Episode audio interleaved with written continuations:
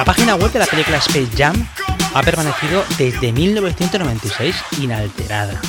Son 25 años de diseño web ahí preservados como una especie de cápsula del tiempo en el mundo del diseño web.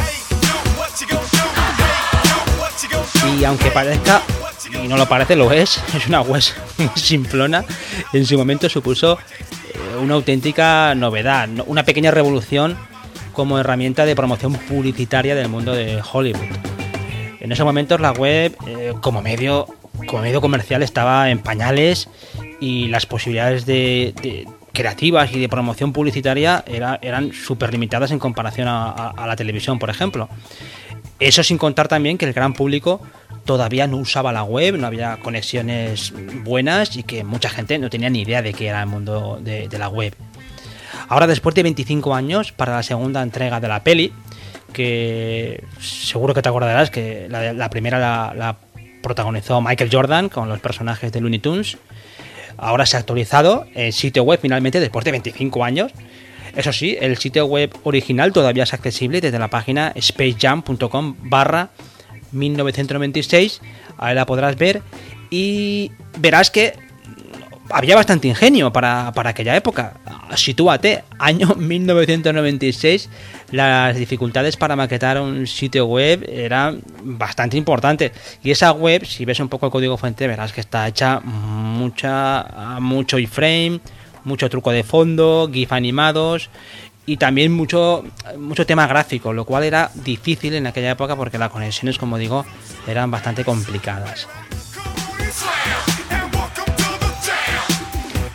El caso es que la web y el mundo del arte digital vemos que ha cambiado un montón estos últimos 25 años. Pero también pasa como, en otros ámbitos, pasa como en la moda, que todo vuelve, eh, hay unos ciclos y posiblemente en el mundo de la web también estamos viendo eso, ¿no? Estamos viendo esa especie de vu, esta, esa vuelta a las técnicas que parecen anticuadas, o que por lo menos se antojaban como superadas, pero volvemos a, esos 25 años, hace 25 años, esos 90, y para este episodio me gustaría aprovechar eh, un estupendo artículo de Massbox, que ya tiene un año, que se publicó hace un año en la página web de Massbox, titulado Retorno de los 90. En ese artículo, Massbox repasa, para mi gusto, con bastante acierto, lo que son cinco tendencias en la web que parecen que vuelven, parece que hay, una, hay un retorno a, esos principios de la web. Y es que como explica el autor, eh, es un buen momento para volver a visitar aquella web y encontrar si en efecto vuelven esas tendencias, pero lo hacen con un aire renovado, ¿no? con nuevos aires.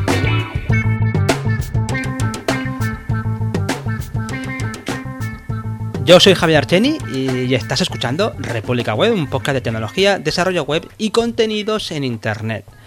Visita la web del podcast republicaweb.es para encontrar todos los episodios con sus notas y también las diferentes formas de contactar con nosotros. Por supuesto, nos encantará recibir tu valoración o comentario en cualquiera de las plataformas donde se publica el podcast.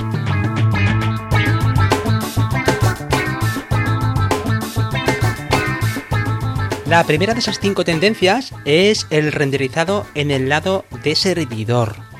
Aquí Masbox apunta a que parece que el péndulo se ha vuelto en la dirección contraria después de muchos años en los que toda la lógica ha pasado al lado cliente o gran parte de la lógica de renderizado ha pasado al lado o sea, estaba en el lado cliente y ha pasado ahora al lado servidor. Él nombra proyectos como como Phoenix Live View, el framework este de Elixir, o también esa iniciativa de, de, los hombres de Rails de eh, a través de WebSockets, que eso se comentó aquí en República Web en un episodio, pues pasar el HTML a través de WebSockets con la tecnología esta que están creando, o que crearon, mejor dicho, para ese servicio de correo de hey.com que empezaron a utilizar o desarrollaron ese concepto, ¿no? El, concepto de que sea el servidor el que haga realmente el, rendering, ¿no? O lo que se conoce como el server-side rendering, pero sin depender de la parte de cliente. Comenta Masbox que esto tiene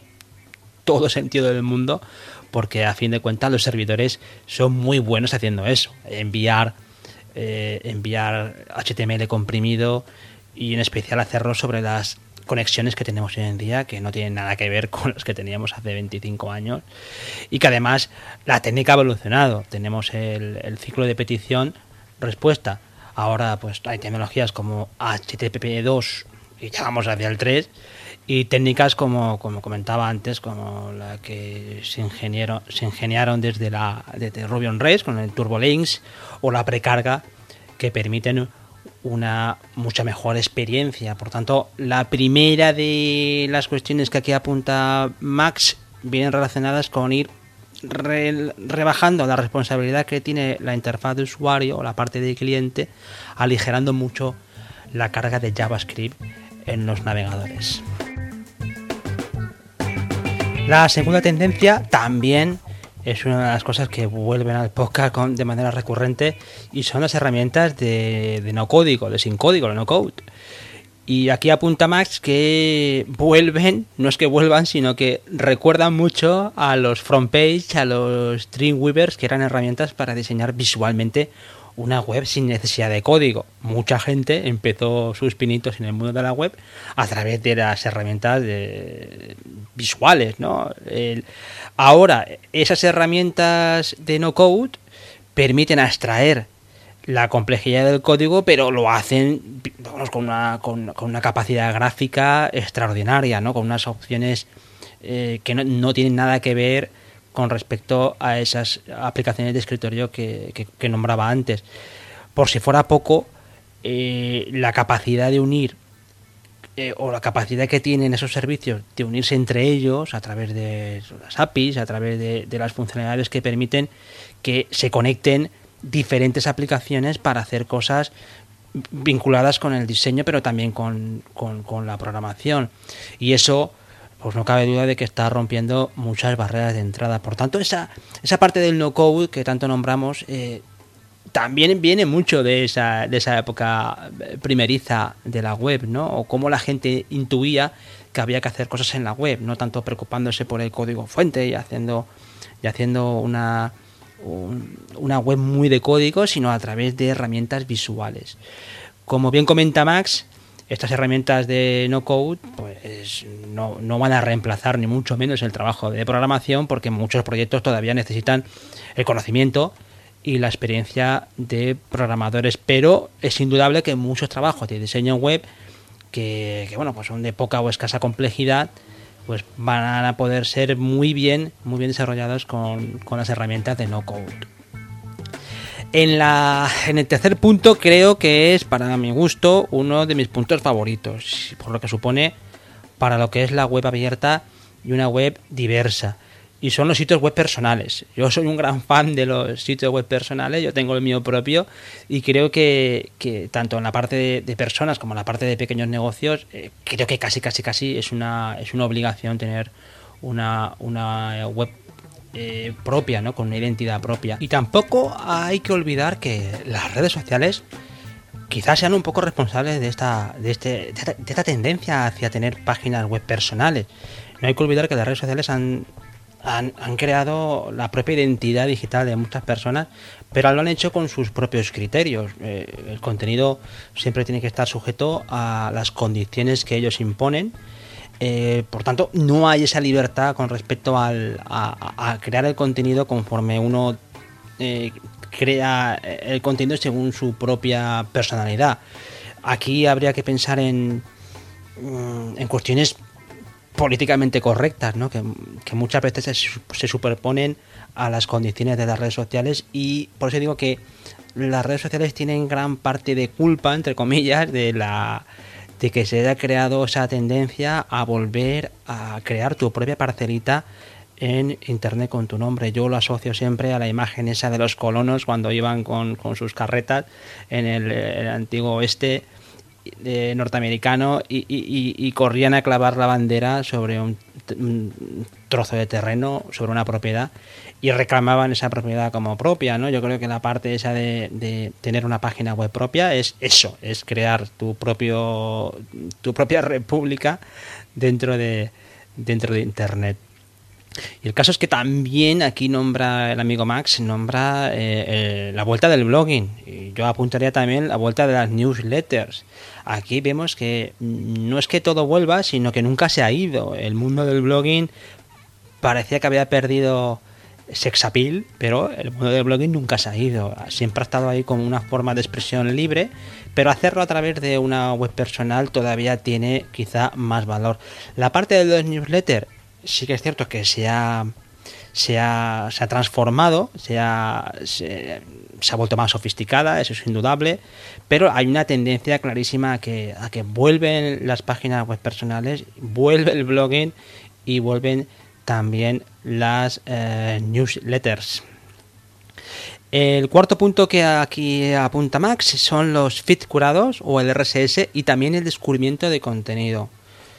Eh, aquí iríamos al hilo del anterior que indicaba con respecto a, la vuelta de, del blogging o a la vuelta de, los contenidos propios, ¿no? Y es que eh, el RSS, el venerable RSS, pues se antoja como una forma de evitar esos filtros impuestos por las redes sociales o por las grandes plataformas, ¿no? Es, es, es, lo contrario al fenómeno de la inmediatez, es la curación de contenido, es el, preservar tu, tu propio contenido a través de tus herramientas que aseguran que tú te vas a organizar tu contenido conforme a tus intereses y no a los intereses de la red de turno, ¿no? Ahí la sindicación por RSS, sin duda, ya digo que expresa esa libertad de contar eh, con tus propias, tus propias fuentes y hacerlo a tu manera, ¿no? Es el principio que creo que, mm, entre otras cosas, originó esto del mundo del podcasting y que también originó eh, el blogging y demuestra que por encima de modas o de intereses, el poder organizar tu contenido a tu manera con libertad, sin imposiciones de plataformas de, o, de, o de otros proveedores, pues sin duda expresa esa, ese espíritu de, los primeros momentos de, la web, ¿no? esos primeros momentos en los que eh, tecnologías como RSS permitían eh, descubrir nuevo contenido o por lo menos que tú te organizaras el contenido con libertad.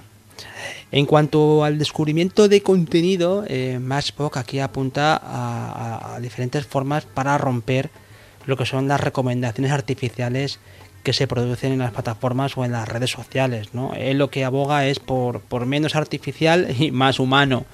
Eh, por ejemplo, menciona los blog rolls, que era bastante habitual, no si os acordaréis del mundo de los blog rolls, en el tema de los, en los blogs, ¿no? que siempre se incluía un apartado con recomendaciones de otros blogs o incluso se apuntaban artículos de otros bloggers en tu propia página web, ¿no? Pues esa vuelta al blog rolls, al tener a, facilitar el, descubrimiento de contenido relacionado, pero que tú voluntariamente lo quieres hacer porque estás curando ese contenido, ¿no?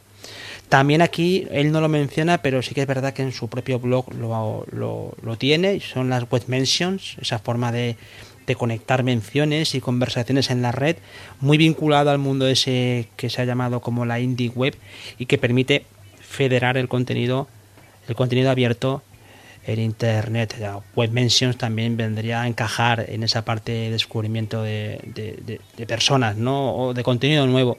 Lo que sí que apunta Max aquí en su, en su artículo, yo no lo conocía y él, dice que era, también una reminiscencia de la primera web y son los, los web rings, ¿no? los, los anillos, los anillos de conexiones, un poco como aquello de Google Plus, ¿os acordáis con el tema de los anillos que creaban desde Google Plus? Y que eh, él comenta que era una forma habitual de conectar los sitios web en el principio de la web.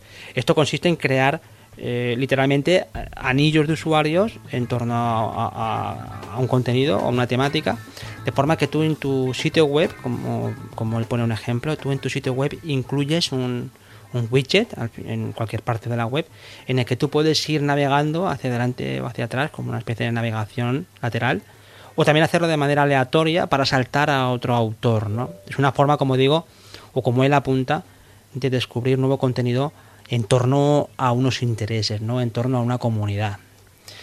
Y hablando de comunidad, pasamos al punto quinto, y es, son las comunidades más pequeñas y la parte de monetización de la web. Eh, yo opino, también opino que esto es uno de los grandes temas que, casi requiere por sí mismo un, episodio monográfico. Como ya he comentado con, anteriormente, existe una tendencia clarísima a crear comunidades de nicho que al mismo tiempo permiten que tú tengas ingresos a través de, por ejemplo, de membresías o a través de otro sistema.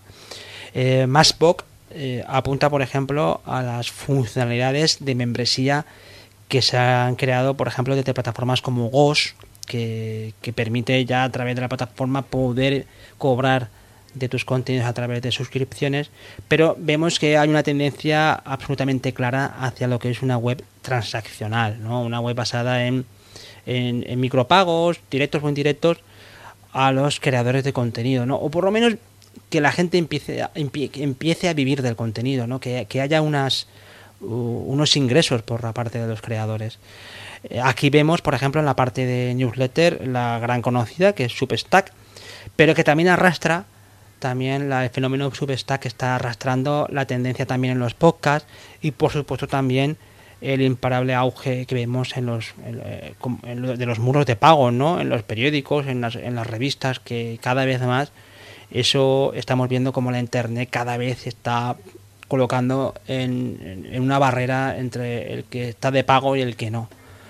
El caso es que también también nombra, eh, también nombra como eh, los antiguos chatrooms o, los foros o los mensajes estos, los boletines de mensajes antiguos de, de, la web de los 90 se han convertido en los Discord y sobre todo en los Twitch de ahora, ¿no? que es una forma de generar comunidad, como comentaba, pero al mismo tiempo también obtener ingresos por los contenidos. No hay que olvidar que, que todo eso, como digo, se basa en, comunidades pequeñas, en, microaudiencias, ¿no? que a mí me gusta decir, eh, y, lo hace en torno a ciertos temas. En el artículo también hace mención a una cosa que, yo no conocía, no, tenía, sí que había visto alguna cosa por ahí, pero hace referencia a lo que es el API de monetización web, que es un estándar que permite eh, micropagos a los creadores a través de un intercambio integrado en el navegador, ¿no? Tú integras la herramienta o integras, mejor dicho, etiquetas dentro del código fuente para que las herramientas de monetización web permitan un flujo de transacciones económicas para los creadores. Son alternativas que la verdad es que son súper interesantes y que son alternativas bastante, por así decirlo, bastante un poco primerizas, un poco de minoritarias, pero que son alternativas interesantes a los modelos clásicos basado sobre todo en la publicidad o incluso en las suscripciones.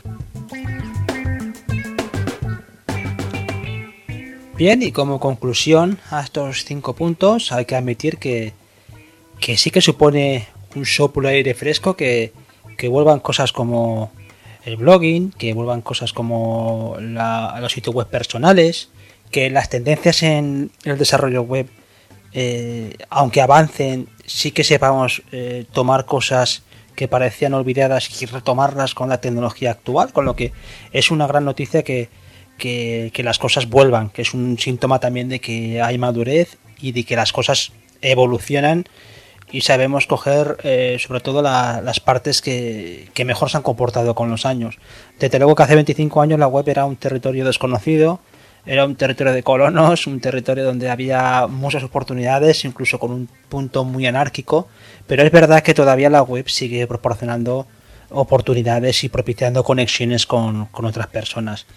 he aprendido mucho, eh, yo como muchos pues, añoramos esa, ese punto anárquico que comentaba antes, pero la web también nos ha traído muchas cosas muy positivas, nos ha traído, como decía antes, oportunidades y un espacio donde poder eh, crear contenidos y compartirlos, con lo que eh, que vuelvan que vuelvan estos conceptos de la web primeriza es una gran noticia porque primero estamos vivos, con lo que lo podemos contar y que van pasando los años y que también nosotros cogemos años.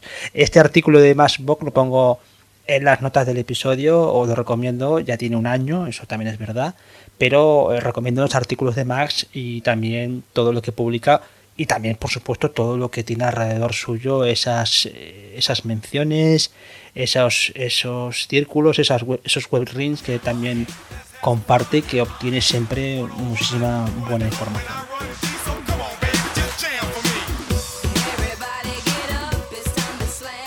Bueno, ya está aquí el episodio 178 del podcast. Muchísimas gracias por escucharlo.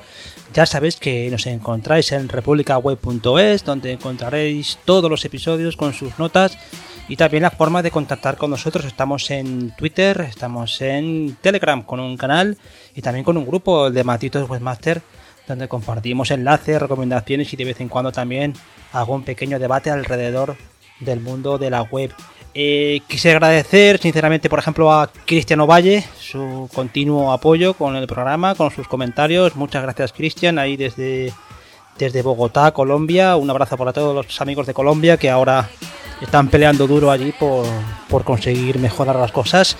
Y a los demás, pues ya sabéis que podéis también eh, comentar el episodio eh, a través de iVoox, a través de nuestra página web y también reaccionar en cualquiera de las plataformas donde el podcast se publica.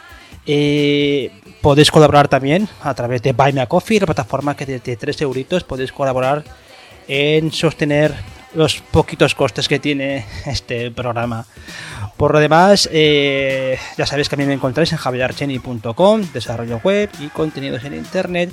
Y tengo a los compañeros muy, muy liados, pero ahí están. Tengo al amigo Andros Fenellosa de programadorwebvalencia.com y en idecrea.es para temas de formación. Tengo a David Vaquero en cursodedesarrollo.com para temas de formación, con su proyecto de formación y también con su canal de YouTube de curso de desarrollo. Y al amigo Anthony Getchell de Munich con el tema de DevOps y el tema de servidores en su página ccsolutions.io. Por lo demás, eh, nada más, muchísimas gracias por escucharnos y un abrazo, hasta la próxima.